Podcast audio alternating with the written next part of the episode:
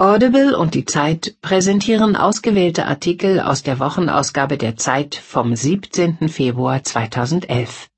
Hören Sie in dieser Ausgabe? Es war heiß und er hat sich übers Wasser ziehen lassen. Unser Kolumnist über sein Mitgefühl für den Kapitän der Gorch Fock von Harald Martenstein. Ich habe einen Traum. Carolina Kurkova. Als Mädchen war ich schlaksig wie ein Junge und träumte davon, eine Prinzessin zu sein. Aufgezeichnet von Jörg Böckem. Die Show ist aus. Thomas Gottschalk verabschiedet sich von Wetten das. Ein gutes Stück Deutschland hat Sendeschluss. Von Florian Illies. Was ist gerecht? Dass Flüchtlinge abgewiesen werden und einfache Arbeiter so wenig verdienen, kann man erklären, aber kaum verteidigen. Von Bernd Ulrich. Die Heuchelhanseaten.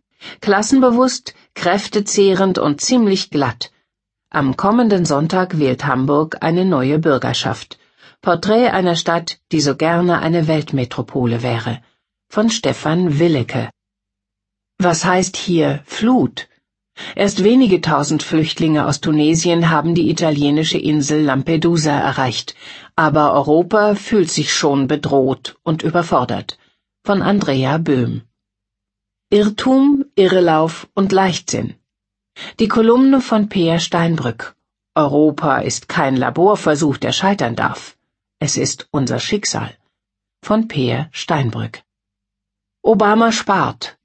Die neue Taktik des Präsidenten der USA von Heike Buchter Stimme ist Macht. Katrin Neumann kämpft für Menschen, die sich schlecht verständigen können, für gehörlose Kinder, Schluckgestörte und Stotternde. Von Harro Albrecht. Ab in die Wolken. Keine Festplatte, nirgends. Wenn Programme und Daten vom lokalen Rechner auf ferne Server wandern, spricht man von Cloud Computing. Wie zuverlässig funktioniert die Rechnerwolke? Von Dirk Asendorpf. Stimmt's? Können Blinde im Traum Bilder sehen? fragt Nikolaus Endres aus Berlin. Christoph Drösser antwortet. Der Verdammte. Gaston Salvatore war der schönste Mann der Revolution von 1968.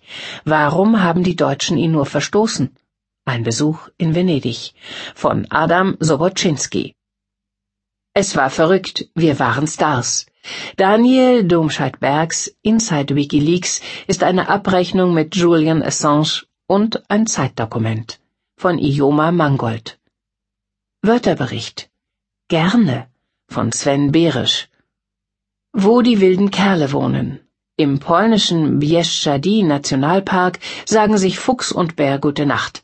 Eine ideale Gegend zum Schneeschuhlaufen mit Naturburschen und Eigenbrötlern. Von Andrea Jeska. Tanzen in wallenden Kleidern. Warum ich gern zur Waldorfschule gegangen bin und warum ich meine Kinder dort nicht angemeldet habe. Von Julian Hans. Die Zeit. Höre die Zeit. Genieße die Zeit. Ab in die Wolken. Keine Festplatte Nirgends. Wenn Programme und Daten vom lokalen Rechner auf ferne Server wandern, spricht man von Cloud Computing. Wie zuverlässig funktioniert die Rechnerwolke? Von Dirk Asendorpf. Die Zeit, Ausgabe 8, vom 17. Februar 2011. Es war die schlimmste Erfahrung seines Berufslebens. Zwei Tage lang war unsere Firma komplett lahmgelegt sagt Bernhard Barners, Gründer und Prokurist des Internet-Startups radio.de. Sie können sich gar nicht vorstellen, was hier los war. Los war folgendes. Niemand in der ganzen Firma konnte mehr auf irgendein internes Dokument zugreifen. Kunden wunderten sich, dass ihre E-Mails unbeantwortet blieben. 48 Stunden lang war die Firma ohne Daten und Bürosoftware. Dabei war an den beiden Standorten von radio.de in Hamburg und Innsbruck technisch alles in Ordnung, die Computer liefen, die Datenleitungen funktionierten. Der Grund für den Totalausfall im vergangenen Dezember ein Fehler im Bezahlsystem von Google. Weil ein Rechnungsbetrag von wenigen hundert Euro nicht abgebucht werden konnte, hatte der kalifornische Gigant der deutschen Firma kurzerhand den Zugang zu ihrer Bürosoftware und den zugehörigen Unterlagen gesperrt. Ohne Vorwarnung. Am liebsten hätte ich das Geld in einen Umschlag gepackt und persönlich hingetragen, sagt Barners. Aber er habe nicht einmal gewusst, wohin. Für mittelständische europäische Kunden ist die Google-Niederlassung in Dublin zuständig. Telefonisch erreichbar ist sie jedoch nicht. Und jene Hilferufe, die der entsetzte Barners per E-Mail schickte und ins Formular auf der Google-Website eintrug, blieben zunächst unerhört. Zugang gesperrt, das ist der Super-GAU beim sogenannten Cloud Computing, dem Rechnen in der Wolke. Das ist das große Modethema der IT-Branche. Es steht auch im Zentrum der diesjährigen Computermesse CeBIT, die am 1. März in Hannover beginnt. Entwickler und Wissenschaftler wissen, die Technik schreitet rasant fort, Sicherheitsfragen hinken noch hinterher. Im Privatbereich haben wir uns längst daran gewöhnt, dass unsere E-Mails, unsere Urlaubsfotos und unser persönliches Profil bei Facebook nicht mehr auf dem eigenen PC bearbeitet und gespeichert werden.